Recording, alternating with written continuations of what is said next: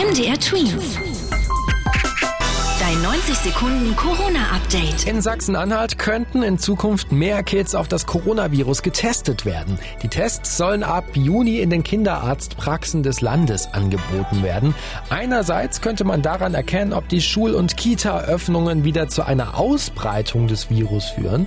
Andererseits könnten diese Untersuchungen auch für mehr Schutz sorgen, zum Beispiel auch für Lehrer und Erzieher. Diese Corona-Tests sollen aber freiwillig sein.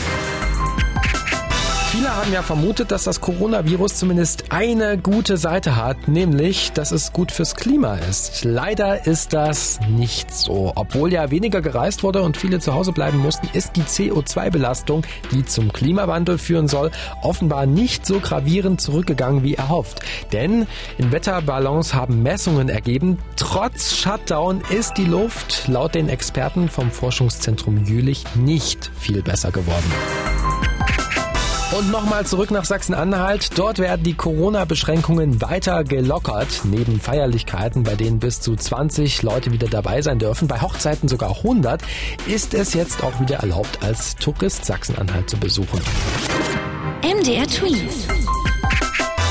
Dein 90 Sekunden Corona-Update.